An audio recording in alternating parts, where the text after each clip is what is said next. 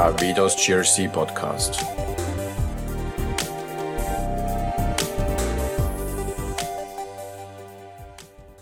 Herzlich willkommen zum Podcast der Avedos. Mein Name ist Claudia Hove und ich freue mich sehr, dass sich heute der Frank Romeike, Gründer und geschäftsführender Gesellschafter von RiskNet, Zeit für mich nimmt. Herzlich willkommen, Frank.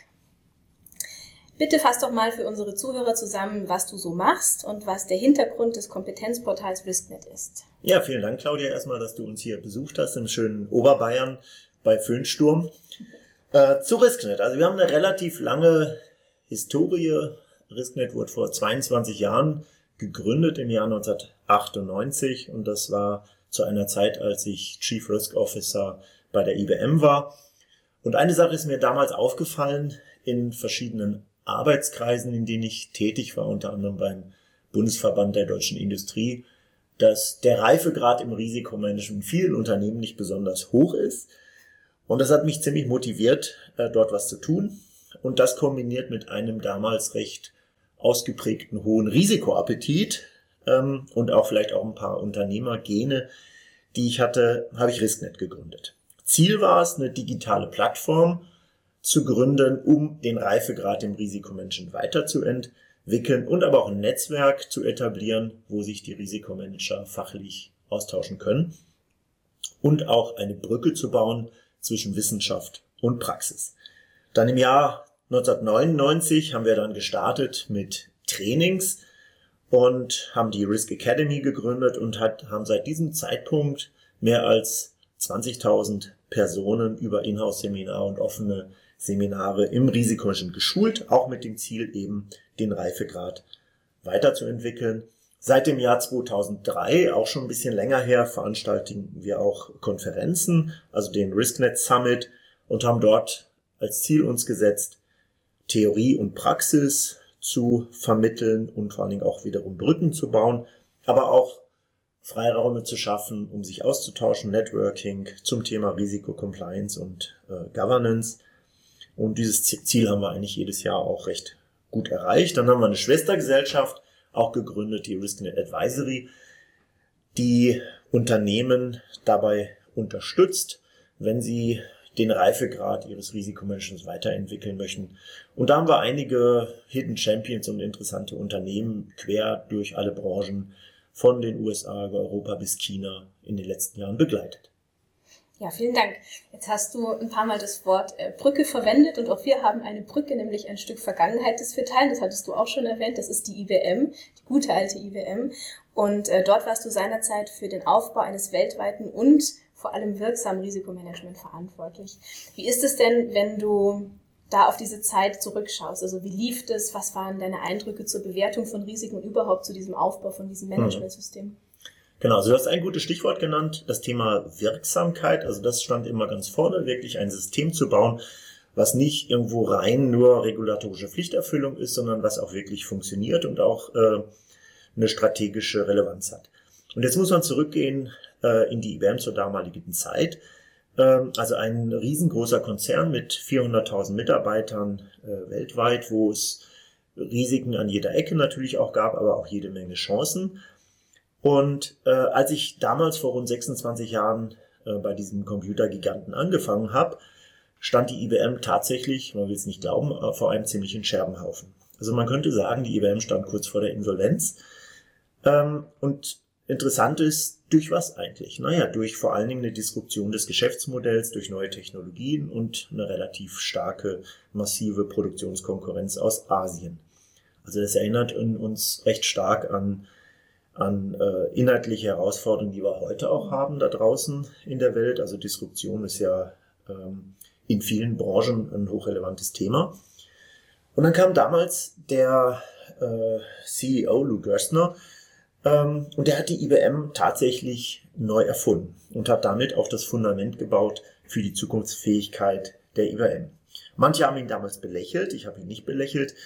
Äh, beispielsweise der damalige CEO von Sun, Scott McNeely, hat ihn belächelt, hat ihn immer als äh, Geschäftsführer von International Biscuit Makers bezeichnet. Warum? Naja, Lou Gerstner kam von Nabisco. Und Nabisco hat unter anderem auch als Nahrungsmittelhersteller Kekse produziert. Naja, äh, im Jahr 2009 äh, hat nicht IBM Insolvenz angemeldet, sondern äh, Sun ging es nicht besonders gut. Nachdem sie 2,2 Milliarden Dollar Verluste verbuchen mussten, wurden sie dann irgendwann schließlich von Oracle übernommen. Naja, und wenn ich mir IBM heute anschaue, muss ich sagen, sie stehen ganz vorne. Also wenn es um äh, Quantencomputing geht, wenn es um Artificial Intelligence geht und viele weitere Themen rund um Digitalisierung. Und der Grund ist recht einfach. Sie haben sich immer neu erfunden. Und das hat mich damals bei der IBM ziemlich begeistert. Und wir haben diesen Prozess, diesen, diesen Wandlungsprozess, diesen strategischen Wandlungsprozess aus dem Risikomanagement ich möchte was sagen, aus dem Risiko-Chancenmanagement heraus begleitet und ähm, aufgepasst, dass der Elefant tanzt äh, und nicht von der Tanzfläche fällt. Warum Elefant? Lou Gerstner hat ein äh, exzellentes Buch äh, geschrieben. Das hat er selber geschrieben übrigens auch und das merkt man auch, wenn man es liest. Und das Buch heißt, wer sagt, Elefanten können nicht tanzen. Der Wiederaufstieg von der IBM. Und was ich damals gelernt habe, äh, beim Aufbau eines wirksamen Risikomanagements bei der IBM ist, dass es immer vier Erfolgsfaktoren braucht, um damit Risikomanagement wirklich in der Praxis funktioniert. Also ich brauche einen Prozess. Das ist relativ einfach. Also ich brauche irgendwie einen Regelkreis äh, im Risikomanagement, dass es funktioniert. Den muss ich auch integrieren in andere Prozesse. Aber das ist meistens nicht die große Hürde. Ich brauche eine Organisation. Ähm, also auch das Risikomanagement äh, ernsthaft betrieben wird äh, zur Organisation gehört auch, dass ich jetzt nicht viele, viele unterschiedliche Silos aufbaue, sondern die Dinge integriere. Und jetzt kommen wir zu den massiven Defiziten. Die zwei weiteren Erfolgsfaktoren ist einmal Methoden. Also ich brauche Methoden. Ich sehe häufig Risikomanagementsysteme, die methodisch nicht besonders fundiert sind.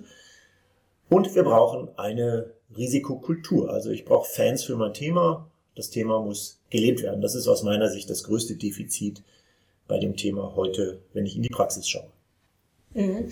Ähm, jetzt hast du auch schon ein paar Stichworte gesagt, an die ich gerne anknüpfen möchte.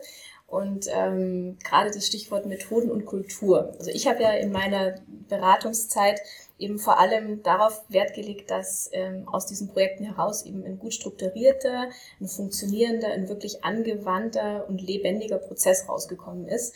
Und dabei war mir jetzt die Art und Weise, wie die Risiken zum Beispiel bewertet werden, eher zweitrangig. Deswegen habe ich gerade, wenn der Reifegrad in den Unternehmen noch nicht so besonders hoch war, ähm, meistens mit relativ einfachen Dingen gestartet, also über so Klassen oder über ähm, einfach qualitativ. Einfach mal, dass man sich drüber nachdenkt, was sind überhaupt die Risiken und dass man das schafft, dass ein Risiko ein Risiko ein Risiko ist und zwar von allen Mitarbeitern bis hin, wo man auch berichtet, zum Vorstand und zum Aufsichtsrat hin. Ähm, und natürlich ist die Frage, wie, wo kommt denn überhaupt die Motivation her? Wenn man das mal geschafft hat, wo kommt denn dann die Motivation her im Unternehmen, diesen Reifegrad weiter zu verbessern? Wenn wir von verbessertem Reifegrad sprechen, dann gerade du kommst dann oft mit Quantitativität her. Ähm, was ist da die Motivation und was können Unternehmen überhaupt tun, um im Risikomanagement einen höheren Reifegrad zu erreichen?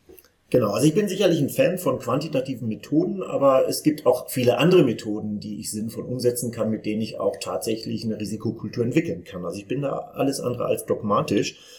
Ähm, vielmehr versuche ich eigentlich seit 22 Jahren mindestens zu predigen, es gibt eine Werkzeugkiste im Risikomanagement die, und die ist prall gefüllt mit allen möglichen unterschiedlichen Werkzeugen. Also ich habe die auch schon vor 22 Jahren unterschieden in drei Schubladen. Es gibt die Kollektionsmethoden, das sind so die klassischen Checklisten und die äh, Risikokontrollmatrix und solche Geschichten. Es gibt analytische Methoden, das wäre zum Beispiel eine Fehlermöglichkeits- und Einflussanalyse. Und jetzt kommen die spannendsten Methoden, das sind die Kreativitätsmethoden. Also ich zapfe sozusagen die Kreativität meiner Mitarbeiter äh, an. Und es gibt, es gibt unterschiedliche, wie gesagt, Ansätze. Es gibt auch unterschiedliche Zielrichtung, ob ich jetzt nun einen, einen niedrigen Reifegrad anstrebe oder einen hohen Reifegrad, das muss ein Unternehmen für sich entscheiden. Ob ich jetzt nur die gesetzlichen Mindestanforderungen erfüllen möchte oder ob ich ein System haben möchte, umgesetzt haben möchte, was auch beispielsweise in der strategischen Steuerung eingesetzt werden sollte. Wenn es um die strategische Steuerung geht, dann ist es notgedrungen so, dass ich mich auch mit quantitativen Methoden beschäftigen muss, weil Unternehmen werden nicht über qualitative Zielgrößen gesteuert, sondern über so etwas wie ein EBIT, ein Gewinn, Umsatz und ähnliche Größen. Also wenn ich einen Mehrwert vor allen Dingen aus einem Risiko- und Chancenmanagement generieren möchte, und auch das ist tiefe Erfahrung aus meiner Zeit bei der IBM, muss ich einen höheren Reifegrad anstreben. Es gibt da ein ganz tolles Beispiel aus der Praxis, was ich vielleicht ganz kurz skizzieren möchte. Es gab äh, vor vielen, vielen Jahrzehnten mal äh, das Apollo-Programm der NASA, wo es darum ging, das äh, ja, tatsächlich das bislang einzige Mal Menschen auf den Mond äh, zu bringen. Und dort hatte man eine quantitative Risiko- und Zuverlässigkeitsberechnung eingeführt. Und diese Berechnung hatte allerdings äh, eine, eine, ein Ergebnis geliefert, was die Kollegen der NASA eigentlich gar nicht so richtig sehen wollten. Ne? Also das, das äh, entmutigte eigentlich die NASA eher und man hätte eigentlich diese Mission beenden müssen. Also daher stellt sich immer die Frage, wie viel Transparenz halte ich eigentlich aus und will ich eigentlich sehen? Das hat dann die NASA im Jahr 1963 äh, dazu motiviert, eine qualitativ ausgerichtete Methodik einzuführen. Und zwar die Failure Mode and Effects Analysis, das, die ist die berühmte FMEA, die auch in der, in der Automobilindustrie, in produzierenden Unternehmen sehr, sehr stark verbreitet ist. Und hat diese qualitative Methodik oder nennen wir es mal semi-quantitative Methodik genutzt, um das Apollo-Projekt nach vorne zu bringen. Und naja, jeder, der sich mit einer FMEA mal beschäftigt hat, weiß, dass diese Methodik auch hochgradig, äh, ich formuliere es mal vorsichtig, manipuliert werden kann. Je nachdem definieren wir das Ergebnis und dann äh, passe ich meine, meine Kennzahlen entsprechend so an, wie ich sehen möchte. So, jetzt gab es dann im, äh, am 28. Januar 1986 die katastrophale, äh, den katastrophalen Unfall mit, der, mit dem Space Shuttle Challenger. Und plötzlich äh, ist die probabilistische, also die quantitative Risikobewertung hat wieder an Relevanz äh, gewonnen. Und zwar in Kombination mit einer Fehlerbaumanalyse. Wir erinnern uns, 73 Sekunden nach dem Start äh, der Raumfähre explodierte die Raumfähre. Alle sieben Besatzungsmitglieder kamen ums Leben. Und was war der Grund? Was war die Ursache? Es waren Dichtungsringe, die einen Cent gekostet hatten und die an den Feststoffraketen befestigt waren. Und das Problem war, dass diese Dichtungsringe schlicht und einfach nicht frostsicher waren. Und das Schlimme daran ist, dass es sogar aus der Organisation heraus Experten gab, insbesondere die Entwicklungsingenieure, die hatten darauf hingewiesen, dass diese Dichtungsringe nicht frostsicher sind und dass man nicht starten darf. Übrigens auch der, die Herstellerfirma dieser Feststoffraketen hat darauf hingewiesen und hat auch quantitativ darauf hingewiesen. Naja, aber man wollte das alles nicht hören. Und erst Richard Feynman, der Nobelpreisträger und Physiker, der hat dann im Rahmen der Untersuchungskommission die eigentlichen Ursachen identifiziert und hat auch die Versäumnisse ähm, auf der Seite der NASA ziemlich kompakt und schön zusammengefasst, übrigens auch in Form eines äh, sehr lesenswerten Buches. Was war das Ergebnis dieser Challenger, dieses Challenger-Unfalls? Plötzlich äh, gewannen die quantitativen Methoden wieder an Relevanz. Äh, also heute, wenn man heute sich die Luftfahrt anschaut, die Raumfahrt anschaut, dann ist ziemlich klar, wenn es um Systemzuverlässigkeit geht, dann geht es um quantitative Methoden. Es gelten keine qualitativen Methoden mehr. Das ist das A und O. Kurzum, ich muss als Unternehmen auch mit dieser Transparenz umgehen können und diese auch wollen. Wenn ich das nicht will, dann kann ich natürlich mit einer reinen qualitativen Bewertung unglaublich viel verschleiern. Mhm. Vielen Dank für diesen Exkurs. Das war, äh, ich habe ganz fasziniert zugehört. Ähm, jetzt hast du von, äh, davon gesprochen, dass man Transparenz auch aushalten muss. Das heißt, äh, das ist was sehr Weiches. Das ist auch in Risikokultur anzusiedeln. Genauso wie äh, der Ruf des Risikomanagement als Funktion. Also ich habe da schon sehr lange und immer noch gehört, dass da eben auch noch äh, offensichtlich Verbesserungsbedarf ist. Ähm, insofern ist es ja sicherlich nicht schlecht, wenn man da auch vom Reifegrad her sich weiterentwickelt. Wenn man mal ganz konkret fragt, was ist denn dein Ratschlag für die ersten Schritte? Ähm, gerade wenn man zum Beispiel Richtung quantitatives Risikomanagement gehen will, was, was sind denn da zum Beispiel Voraussetzungen? Wie kann man da vorgehen? Ähm, also der Ruf des Risikos ist ja erstmal grundsätzlich recht, recht unterschiedlich äh, zu bewerten. Äh, also auch die, die Reifegrade sind recht unterschiedlich. Und die Frage ist, wie schaffe ich jetzt eigentlich Akzeptanz? Um, was sind die ersten Schritte, um so eine Akzeptanz zu erreichen? Und ich habe bei der IBM gelernt, dass Risikomanagement ein, hochgradig strategisches Thema ist, wo man sich auch in strategische Fragestellungen einbringen muss. Also das beginnt äh, bei strategischen Entscheidungen einer Geschäftsleitung, aber auch so etwas Einfachen wie einer Investitionsrechnung.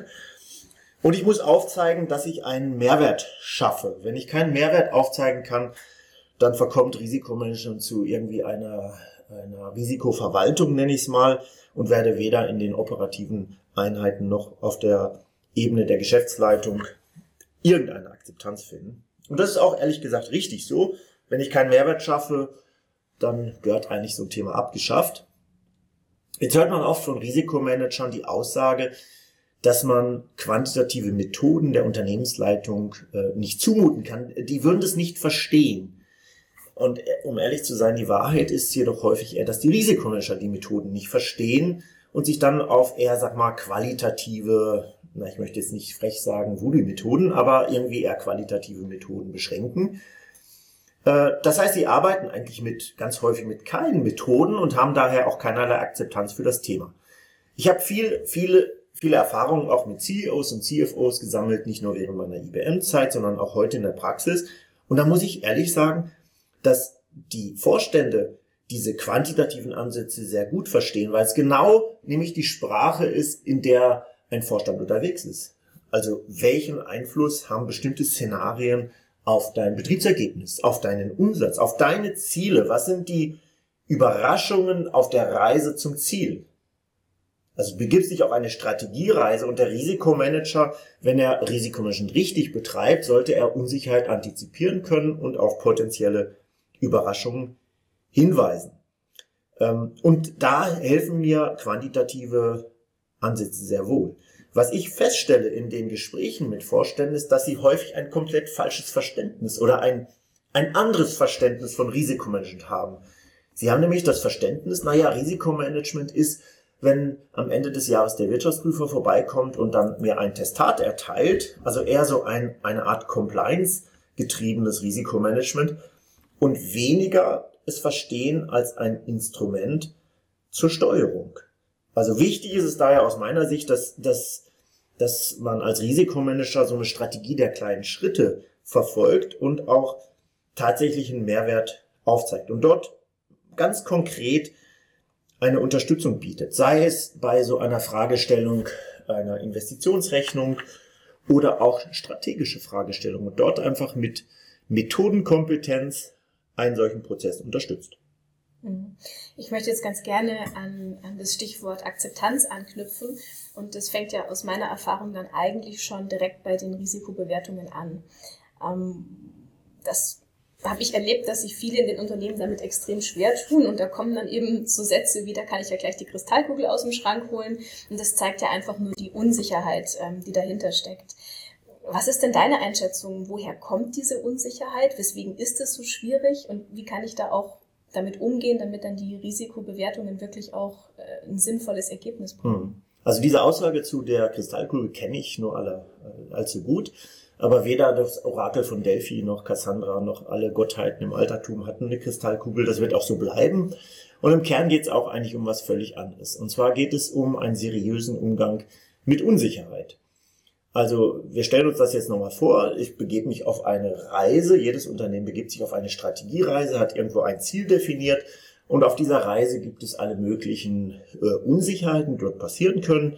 Äh, strategische Themen, operative Themen. Und jetzt geht es darum, dass ich seriös diese Unsicherheit in Form von beispielsweise Szenarien äh, bewerte. Da geht es mir gar nicht um irgendwie sowas wie Mathematik und quantitative Methoden, sondern dass ich schlicht und einfach seriös bleibe. Unseriös wäre es, dass ich mir als Risikomanager anmaße, eine Wahrscheinlichkeit zu schätzen, sei es quantitativ oder sei es qualitativ äh, und möglicherweise ein Schadenausmaß. Also wenn ich heute aus dem Fenster schaue, dann sehe ich dort blauen Himmel und ein Föhnsturm. Also wenn ich gestern jemand gefragt hätte, wie hoch ist die Eintrittswahrscheinlichkeit für einen Föhnsturm, dann wäre es hochgradig unseriös, dass mir da irgendjemand eine Schätzung abliefert. Aber es wäre es wäre seriös, dass er mir ein Szenario beschreibt und sagt, also im Worst Case wird es einen Föhnsturm geben, im äh, Best Case Szenario, keine Ahnung, äh, schneit es und im Realistic Case passiert irgendetwas anderes. Also wir denken eigentlich automatisch in Bandbreiten in Form eines Szenarios. Also im einfachsten Fall wäre das, was ist das schlimmste Szenario, was ist das realistische, was ist das Best-Case-Szenario und die Wahrheit liegt irgendwo dazwischen. Das wäre jetzt ein seriöser Umgang mit Unsicherheit. Also die Kristallkugel ist häufig aus meiner Sicht nur eine Ausrede, weil man schlicht und einfach keine Lust hat, sich mit quantitativen Methoden zu beschäftigen. Mhm. Ähm, das mit, der, mit, dem, mit, den, äh, mit dem Föhn, das gefällt mir sehr gut, weil gerade kommt ja drauf an, was dann auch persönlich vielleicht das Beste und das genau. Worst-Case-Szenario ist. absolut. Für den einen ist es eine Chance, für den anderen ist es genau. ein Risiko. Ähm, wenn und seriös, unseriös, das gefällt mir auch sehr gut, das Stichwort. Ähm, ich habe also wirklich persönlich in der Vergangenheit gute Erfahrungen gemacht, da eben über Klassen zu kommen und über eine qualitative Einschätzung. Und ähm, wenn ich schon die Gelegenheit, dich mal zu fragen, ist es denn wirklich überhaupt eine Alternative für dich heutzutage noch, über solche qualitativen Ansätze zu kommen? Ähm, kann das sinnvoll sein, am Anfang damit einzusteigen? Und wie ist überhaupt eine Empfehlung zu Risk Assessments und wie funktionieren die am besten? Hm. Auch hier stellt sich schlicht und einfach die Frage nach dem angestrebten Reifegrad. Also was will ich, welches Ziel verfolge ich eigentlich? Wenn es darum beispielsweise geht, eine betriebswirtschaftliche Sinnhaftigkeit von Maßnahmen äh, zu bewerten, dann komme ich an einer quantitativen Bewertung nicht vorbei. Also auch da kann ich nette Anekdoten aus meiner IBM-Zeit äh, berichten. Also ich habe es immer wieder erlebt, dass Kollegen beispielsweise aus der Informationssicherheit, kamen um die Ecke zum CFO und haben gesagt, ja Mensch, wir brauchen hier mal ein Budget in Höhe von X. Äh, und dann fragt der CFO, ja, was, was ist denn der Effekt davon? Also äh, das sind die Kosten, aber wie wirkt es denn jetzt sozusagen auf mein, mein Betriebsergebnis? Äh, werden wir dadurch irgendwie robuster, resilienter oder was auch immer? Und das konnten die Kollegen regelmäßig nicht oder recht häufig nicht beantworten. Wenn ich jetzt mit quantitativen Methoden arbeiten würde, könnte ich sagen, naja, wenn du 5 Millionen ausgibst, führt es dazu, dass der Erwartungswert aber deines Betriebsergebnisses steigt und das betriebsnotwendige Kapital, das Risikokapital, was du eigentlich hinterlegen müsstest, sinkt. Das wäre natürlich der ideale Fall. Ich setze eine Maßnahme um, mein Kapital für dieses Risiko sinkt und der Erwartungswert meiner Outputgröße, also beispielsweise Betriebsergebnis oder Umsatz, steigt. Das kann ich nur beantworten, wenn ich tatsächlich das Ganze in Zahlen fasse und mit quantitativen Methoden arbeite. Wenn es beispielsweise darum geht, überhaupt abzuschätzen, in welcher Relation steht meine Risikotragfähigkeit zu meinen Risiken, auch dann komme ich nicht an quantitativen Methoden vorbei, weil eine Aussage, naja, die Risikotragfähigkeit ist hoch und der aggregierte Risikoumfang ist mittel, das äh, wird wahrscheinlich eher dazu führen, dass der CFO mich aus dem Büro schmeißt. Also zumindest bei der IBM wäre das so gewesen. Also weiteres Thema, wo ich an quantitativen Methoden nicht vorbeikomme, ist, wenn es um die Priorisierung von Risiken geht. Also ich habe die Aufgabe, jetzt mal eine Top-X-Liste zu erstellen über die unternehmensweiten Risiken. Man könnte jetzt auf die glorreiche Idee kommen und sagen, naja, dann multipliziere ich irgendwie meine Eintrittswahrscheinlichkeit, die ich vorher erfasst habe, mit einem Schadenausmaß. Ähm, ich nenne das immer Wegmultiplizieren von Risiken. Äh, das wird mir nicht eine seriöse Top-X-Liste meiner Risiken liefern. Und es gibt eine saubere Methodik, die heißt Sensitivitätsanalyse. Dafür muss ich allerdings vorher meine Hausaufgaben sauber gemacht haben und Risiken tatsächlich so bewertet haben, wie sie sind. Und ich kann Risiken nicht über eine Eintrittswahrscheinlichkeit und ein Schadenausmaß bewerten. Einfaches Beispiel, wenn ich eine, ein Rohstoffpreisrisiko habe, dann ist die Eintrittswahrscheinlichkeit immer 100 Prozent. Und das Schadenausmaß ist nicht ein einzelner Punkt, sondern ist sozusagen die Volatilität meines Rohstoffpreises. Und dementsprechend muss ich Risiken einfach so bewerten, wie sie tatsächlich sind. Nur das ist seriös. Wie führe ich Risk Assessments durch? Auch eine gute Frage. Ich frage eigentlich so gut wie nie nach Risiken, sondern ich weiß ja, dass in der Organisation tief, tief, tief in den Köpfen der Leute die Szenarien, die ihnen Bauchschmerzen bereiten, bekannt sind. Also frage ich sie schlicht und einfach, was sind eigentlich die Szenarien, die dir schlaflose Nächte bereiten? Und damit habe ich extrem gute Erfahrungen gesammelt. Egal ob auf einer operativen Ebene, ob auf einer strategischen Vorstandsebene. jeder hat irgendwo so seine Szenarien im tiefen Inneren, wo er sagt, Mensch, wenn das knallt, dann äh, wird das wirklich Bauchschmerzen bereiten oder nicht nur Bauchschmerzen bereiten, sondern das wird uns richtig wehtun. Also ich nenne das immer den Nightmare-Ansatz. Äh, und eigentlich muss der Risikomensch da vor allen Dingen schlicht und einfach nur lernen, zuzuhören. Also einfach mal in die operativen Einheiten hineinzuhorchen, zuzuhören und dann wird er relativ schnell Verbündete auch finden. Und wenn man dann diese Szenarien einmal definiert bekommen hat, dann geht es im zweiten Schritt darum, die zu bewerten. Und die Bewertung erfolgt dann ganz einfach über einen szenarioorientierten Ansatz. Also wenn das dann eintritt, was bedeutet das? Im schlimmsten Fall, im realistischen Fall, im besten Fall? Oder wie häufig könnte denn das passieren? Ganz einfache Fragen ohne Mathematik, ohne irgendwo tief in die Welt der Statistik einzusteigen. Ja, jetzt haben wir ja schon einen recht großen Bogen geschlagen, wie ich finde, von deinen Erfahrungen bei der IBM ausgehend. Über quantitative Methoden generell, über Reifegrad haben wir gesprochen und jetzt zum Schluss über Risk Assessments und deine Erfahrungen, wie das eben gut laufen kann. Liebe Zuhörer, ich finde das alles äh, sehr, sehr spannend und deswegen darf ich Sie jetzt schon darauf hinweisen, dass es einen zweiten Teil geben wird, in dem wir das Thema quantitatives Risikomanagement noch etwas vertiefen werden und auch einen Ausblick in die Zukunft des Risikomanagements wagen werden. Freuen Sie sich schon darauf und bis dahin wünsche ich Ihnen eine gute Zeit.